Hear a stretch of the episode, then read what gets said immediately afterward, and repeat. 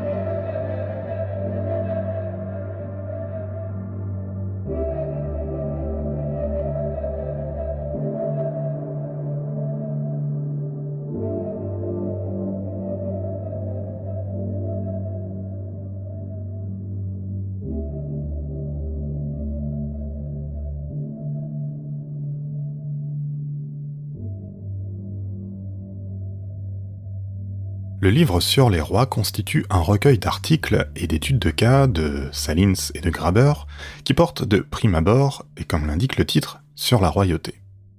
On l'a dit, le livre va plus loin que ça, en esquissant des hypothèses sur la notion de souveraineté au sein des sociétés humaines, que cette souveraineté d'ailleurs soit absolue ou populaire.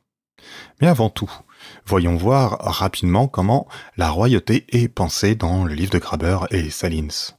C'est notamment l'objet du chapitre introductif. Graber et Salins écrivent que la royauté est l'une des formes de gouvernement les plus persistantes que l'on peut retrouver dans l'humanité, à toutes les époques et euh, dans toutes les régions du globe.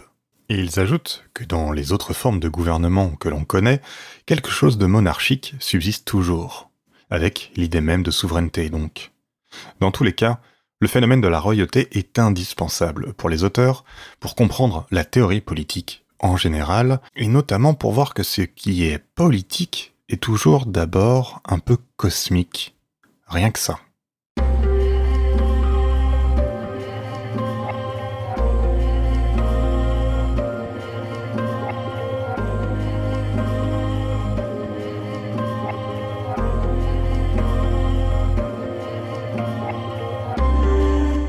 La politique surnaturelle.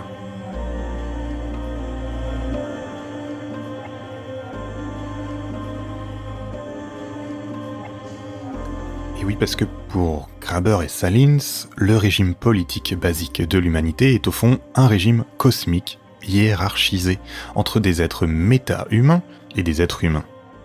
Les méta-humains, ce sont les dieux, les démons, les ancêtres, les esprits, parmi bien d'autres, qui sont susceptibles d'exercer un pouvoir sur la vie et la mort des humains. Dans certaines sociétés de chasseurs-cueilleurs, écrivent Graber et Salins, le ciel est peuplé d'êtres royaux, y compris lorsque sur Terre on ne trouve pas de traces de chef. En ce sens, l'histoire humaine est d'abord l'histoire de l'imitation de l'autorité divine par l'autorité royale. Le pouvoir politique est donc une humanisation du pouvoir divin sur ce qui existe. Ainsi, le pouvoir politique est toujours en définitive le résultat plus ou moins lointain d'un pouvoir spirituel et surnaturel. Bon, évidemment, c'est en fonction des croyances des humains eux-mêmes, et non en vertu d'une quelconque réalité, de ce qui est désigné comme surnaturel ou divin. Précisons encore que les auteurs ne se concentrent pas ici sur d'autres causes et facteurs déterminants du politique, mais on va dire qu'ils s'intéressent à celles-ci pour mieux en comprendre ses tenants et aboutissants. Dans ce contexte, la souveraineté politique moderne hérite du transfert des rituels de souveraineté divine à la souveraineté royale. La notion de souveraineté est donc en ce sens une notion qui a pleinement à voir avec l'idée de rituel, du rituel religieux au rituel de l'élection et de cette bizarre création humaine qu'est la souveraineté populaire, celle d'aujourd'hui donc, incarnée par des représentants. En quelque sorte, les transferts spirituels ne nous sont pas étrangers. Graber et Salins montrent comment les différentes formes de royauté façonnent des accommodements pour gérer la souveraineté du roi, que ce soit au niveau spatial ou temporel. Chez certains peuples, le roi ou ses seconds ne peut exercer son pouvoir qu'au sein d'un espace limité, et dans d'autres seulement à certaines époques de l'année. Dans cette perspective, on en vient à comprendre ce qu'est la souveraineté. En tant qu'émanation du divin, elle est tout simplement le pouvoir d'agir comme un dieu. Deux formes de royauté peuvent alors se dégager. La royauté divine d'un côté et la royauté sacrée de l'autre. La première permet au roi d'agir de manière arbitraire. La royauté sacrée vient alors limiter cette première forme. Le sacré, en ce sens, est alors ici ce qui construit autour du roi des tabous et des coutumes qui sont clairement des restrictions au pouvoir royal. Le roi doit obéir à des rituels et des croyances qui l'empêchent d'agir à sa guise. L'histoire politique des monarchies, voire de la souveraineté en général, peut dès lors se comprendre parfois comme une lutte entre le roi et ses sujets pour favoriser soit la royauté divine, soit la royauté sacrée, bien que ces deux formes soient le plus souvent mêlées d'une façon ou d'une autre. Le projet politique du roi, on le devine, est d'accroître son contrôle sur la population, car cela lui permet d'accumuler plus de richesses qui lui assurent, après coup, d'accroître encore plus son contrôle politique.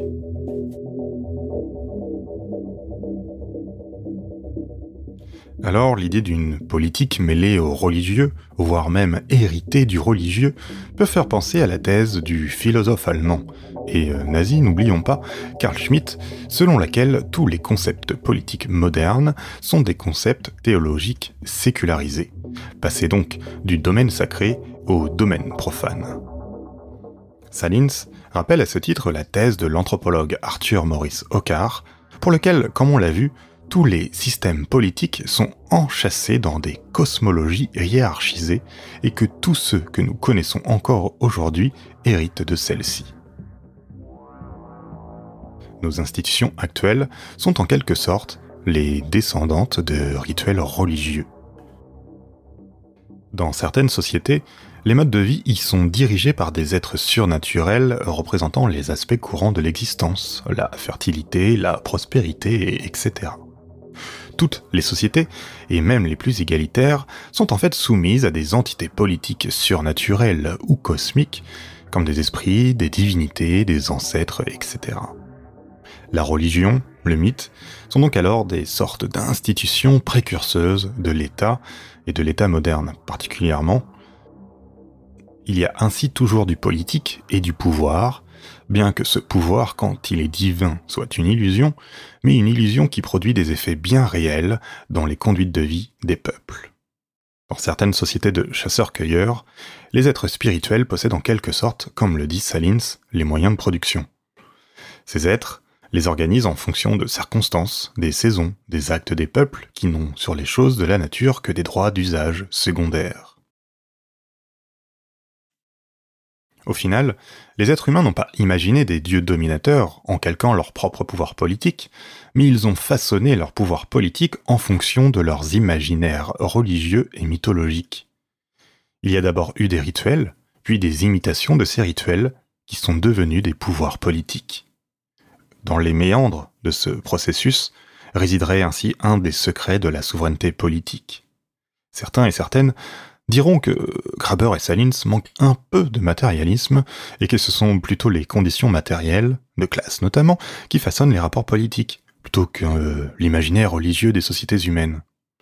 Mais allez, rien n'empêche de penser que cet imaginaire se rapporte lui-même à des conditions matérielles et que cet imaginaire informe et détermine en retour des manières d'agir et des rapports de force. Ok, mais que cela signifie-t-il au sujet de la souveraineté?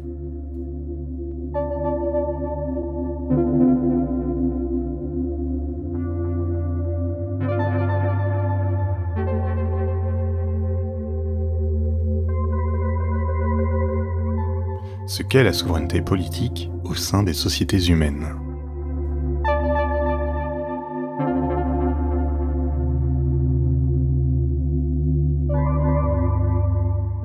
Dans le dernier article du recueil, Graber revient plus particulièrement sur la notion de souveraineté. C'est comme il l'indique, celle-ci est souvent comprise aujourd'hui comme renvoyant à l'autonomie nationale, elle signifie toujours d'abord le pouvoir royal. Ce même pouvoir royal peut être défini par la capacité à faire ce que l'on veut, sans limite, de faire la loi, d'être au-dessus d'elle. Mais cette souveraineté royale est en réalité toujours limitée par une diversité de coutumes, de rituels, de tabous. Encore aujourd'hui, alors que l'on dit que la souveraineté a été confiée au peuple par une série de révolutions politiques, celle-ci est également limitée et encadrée par une constitution et des lois qui empêchent aux détenteurs de la souveraineté de tout faire. Graber souhaite reconstruire le modèle conceptuel qui permet de comprendre les possibilités logiques de la souveraineté au sein des sociétés humaines. Il s'agit pour Graber hein, d'une reconstruction logique et non chronologique, il ne s'agit donc pas tant de reconstruire un processus historique et évolutif, mais une structure faite de multiples possibilités en fonction des lieux et des époques. On peut donc alors imaginer que le politique serait né du spirituel, du mythe, comme on l'a dit, et le processus du rituel aurait donc produit le processus du politique en créant des rois considérés comme des dieux. Mais tout cela n'est qu'une hypothèse parmi d'autres, et rien ne permet de le poser comme vrai selon les données historiques et anthropologiques, que nous avons en notre possession. C'est pourquoi Graber écrit L'idée que je défends ici est que même si l'émergence de pouvoirs souverains a vraisemblablement suivi un chemin menant des divinités royales au roi divin, ce chemin ne représente pas une voie directe. Il est au contraire passé par une galerie de curiosités digne d'un cirque. Garber prend l'exemple de sociétés autochtones de Californie centrale où le pouvoir n'est exercé qu'à l'occasion de rituels périodiques, essentiellement hivernaux, dans lesquels des sortes de danseurs clowns incarnent de manière burlesque et extravertie des êtres surnaturels capables de donner des ordres aux autres. Le reste du temps, ce genre de société est organisé de manière décentralisée et égalitaire. À partir de l'étude d'autres cas, Graber propose une progression logique, et non pas clairement chronologique, qui simplifie grandement la réalité historique, dans laquelle les pouvoirs d'abord concentrés au moment des rituels saisonniers se sont déployés en dehors de ces rituels. Le pouvoir souverain dérive donc d'un pouvoir divin, en passant par un pouvoir dans lequel des humains incarnent ou représentent de différentes manières des dieux. Le sacré devient dans ce contexte politique une manière de gérer ou de limiter le pouvoir. Certaines sociétés utilisent alors le sacré pour limiter le pouvoir dans le temps, à travers, comme on l'a vu, des pouvoirs de police rituels et saisonniers, et d'autres limitent le pouvoir dans l'espace en cloisonnant la souveraineté dans un palais ou en une zone donnée et réduite. De là, en grossissant le trait, pour Graber, la souveraineté ne peut se comprendre qu'à partir du conflit larvé ou explicite entre le pouvoir et celui sur lequel le pouvoir est exercé, qu'on l'appelle le peuple ou la nation.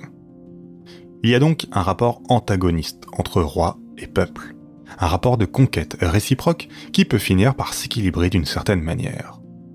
Les rois, de leur côté, essaient de faire comme si leurs actes de violence étaient des actes divins, et ceux et celles qui veulent le contrôler tentent d'instaurer du sacré, c'est-à-dire des coutumes et des tabous qui limitent le pouvoir royal dans le temps ou dans l'espace. Mais même si les rois gagnent, ses descendants finiront toujours par entrer en concurrence avec leur ancêtre divinisé. Et pour dépasser l'ancêtre, le roi actuel peut mener des conquêtes, ériger des monuments, sacrifier des humains ou inventer un nouveau sens à l'histoire, manière sans doute la plus prudente de se faire un nom au sein de sa propre période historique.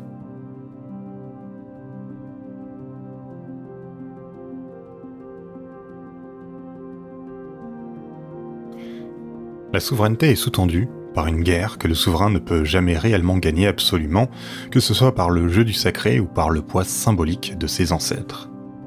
La logique de la souveraineté est donc celle d'un pouvoir qui fait toujours la guerre, qui cherche indéfiniment à exercer une domination qui ne pourra jamais être totale. Il s'agit pour le souverain de pouvoir définir l'ordre moral et à éventuellement s'y soustraire.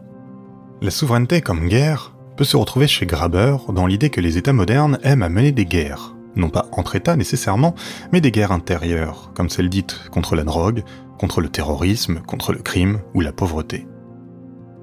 La souveraineté est en définitive un penchant qui peut, comme le dit toujours être combattu. Elle n'est pas une donnée nécessaire aux politiques en réalité. Si la souveraineté procède d'un long chemin tortueux dont la source se trouve dans les rituels et la royauté divine, elle n'est pas le tout du politique et des manières d'organiser la vie en commun. Graber écrit dans une note de bas de page vers la fin du livre il est même possible qu'à l'échelle de l'histoire mondiale, la royauté ne soit devenue le modèle prédominant d'organisation qu'à une époque relativement récente. L'âge du bronze semble avoir été dominé par des confédérations décentralisées, soit aristocratiques, soit relativement égalitaires. Les royaumes, s'ils existaient bel et bien, semblent avoir été le plus souvent de petite taille. Ce n'est que beaucoup plus tard que la monarchie devint, pour ainsi dire, le mode d'organisation politique par défaut.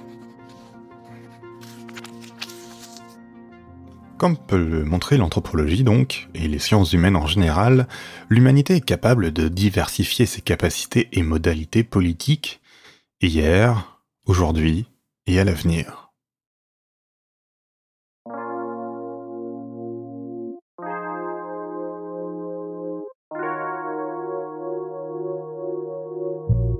Sur les rois de David Graber et Marshall Salins, c'est aux éditions La Tempête. J'espère que ce format podcast vous plaît. On se retrouve le mois prochain pour un nouvel épisode. Comme d'habitude, n'oubliez pas de vous abonner, liker, commenter si vous êtes sur YouTube, et vous pouvez soutenir le podcast et la chaîne sur Patreon et ailleurs si ça vous dit, et retrouver en librairie le livre Politicon qui résume les grandes idéologies politiques de la modernité. On se retrouve donc la prochaine fois, et en attendant, comme d'habitude, portez-vous bien.